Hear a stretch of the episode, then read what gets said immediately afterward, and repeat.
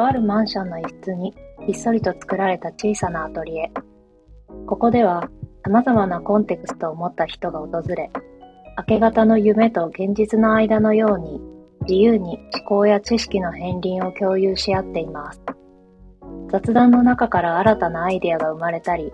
そういう考え方もあるのかと思考が変化したり、これは私たちの日々の会話、そしてその瞬間の思考の記録です。窓の外から聞こえてくる声、レストランでふと耳に入る言葉のように何気なく楽しんでいただければ。今回はそんなあけぼのラジオ企画編です。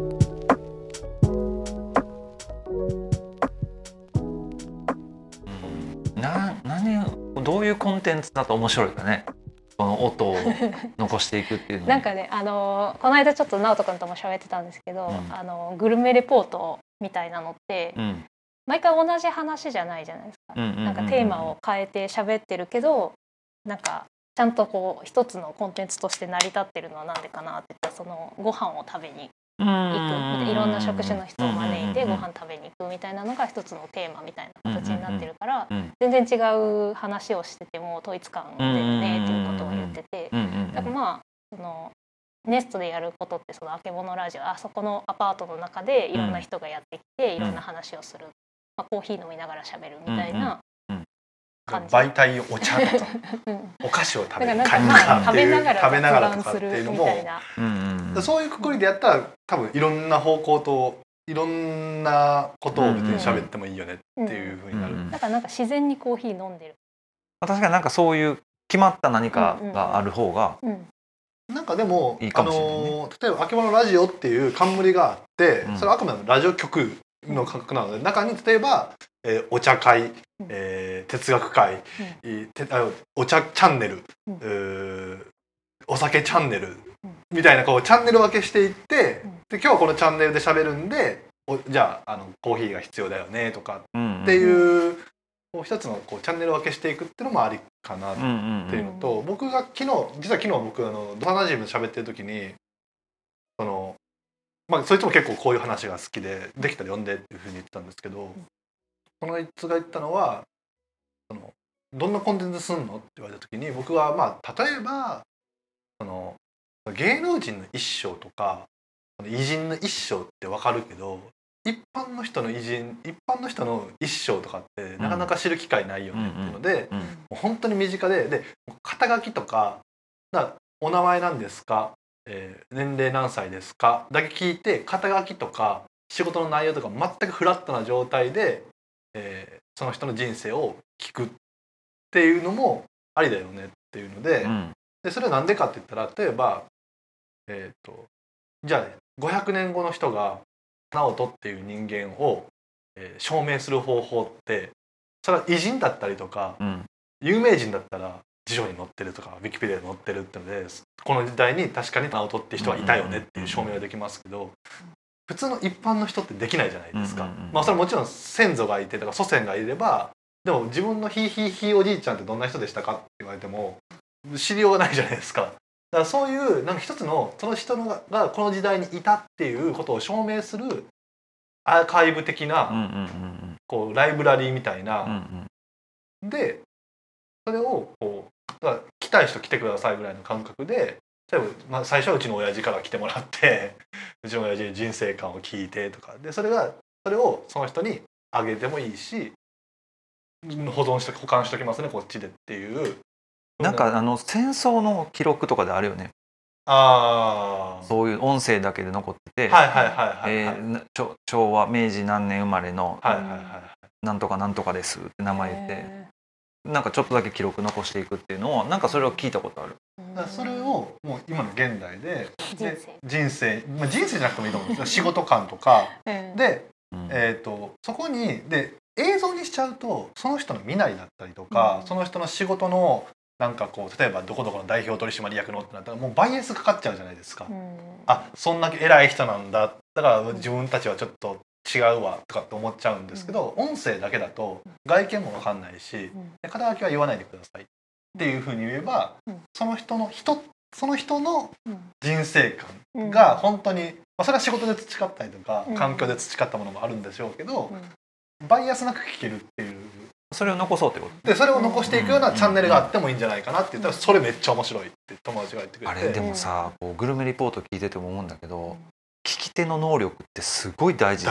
大事。聞き手によって全然引き出し方が違くてちょっと申し訳ないけどこの人面白くないなっていうそのその相手さんが面白いんじゃなくて聞き手の引き出し方が面白くないために全然面白くなくなってるっていうのがあるからなんか聞くのってすごい難しいなって引き出していくの。っ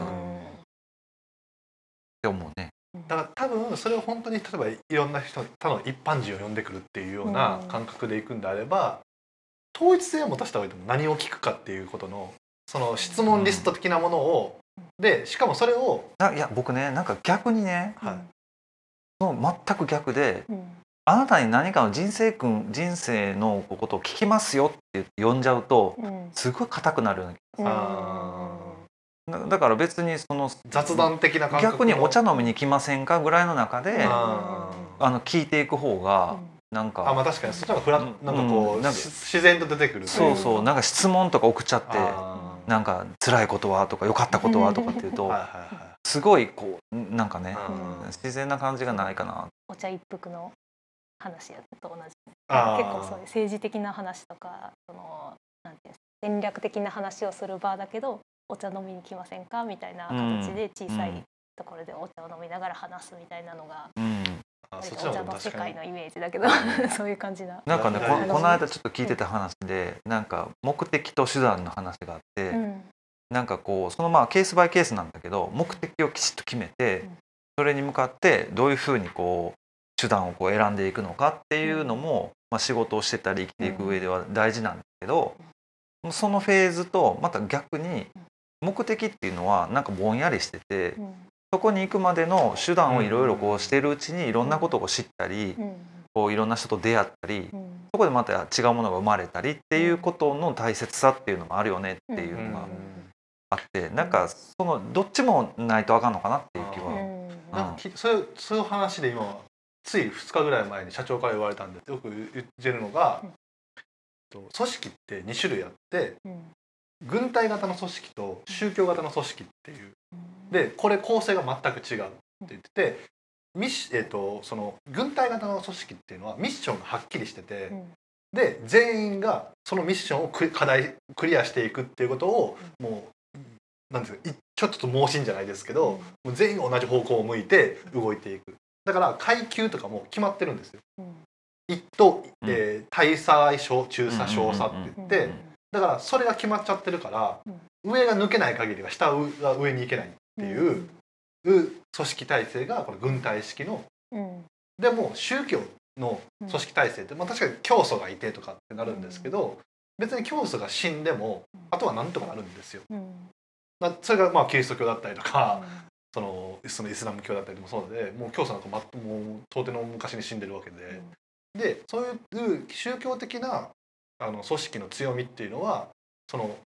こっちだったら大佐中佐小佐それ以上もないしそれを減らすこともできないけどその階級を自由にマネージャーって呼んだりとかリーダーっていう名前作ったりとか、うん、いろんな名前作ってその階級を増やすことによって別になんかこう下が増えていくことがあっても、こう上も増えていくことがあるよねっていうのが宗教的な組織づくりででこれが本来のあるべき姿で昔のその今の